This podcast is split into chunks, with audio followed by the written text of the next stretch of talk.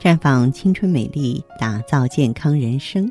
各位听众朋友，大家好，您正在收听的是《普康好女人》节目，健康美丽热线已经为您开通了。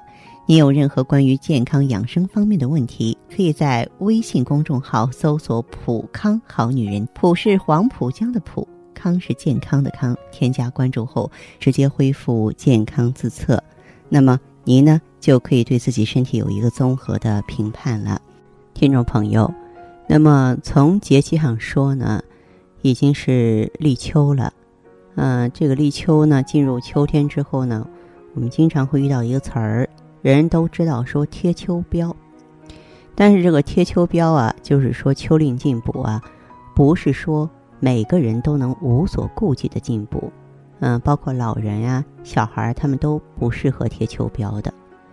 为什么要贴秋膘呢？其实这里边有一定的道理存在。您看夏天的时候吧，炎热高温，很多的朋友可能胃口比较差，吃的食物很少，油腻的东西吃的多一点就会感觉不舒服。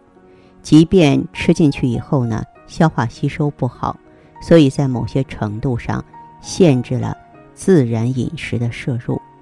另外一方面呢，针对即将到来的冬季。我们人要动员更多的能量去御寒呀，所以消耗会大，所以这个时候就会在之前的生理上有一种储备，而这个储备正好落在秋天的这个关键时期，所以说立秋之后是需要贴秋膘的。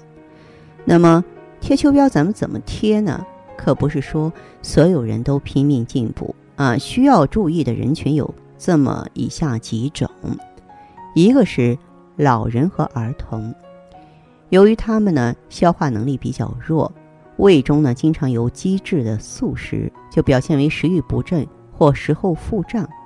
因此，在进补前呢，应该注重消食和胃啊，不妨适量的吃点山楂、白萝卜这种消食健脾和胃的食物。症状严重者，可以在医生指导下服用保和丸、香砂养胃丸等等。还有另外一类呢，就是脾虚的人群。这组朋友啊，常常表现为食少、吃的少、腹胀，吃了之后肚子就胀，食欲不振，肢体倦怠，累着呢，乏力。有些时候会有腹泻，面色萎黄。那么这类朋友进补之前，不妨适当的吃点健脾和胃的食物，来促进脾胃功能的恢复。你像茯苓饼啊、芡实啊、山药啊、小米啊，它们都是不错的选择。喝粥呢，能和胃补脾润燥啊。如果用这些食物煮粥喝，那效果更好。当然，还要关照一下那些胃火旺盛的人，就平常喜欢吃辛辣、油腻制品的朋友，容易呢化热生火，积热于肠胃，表现为。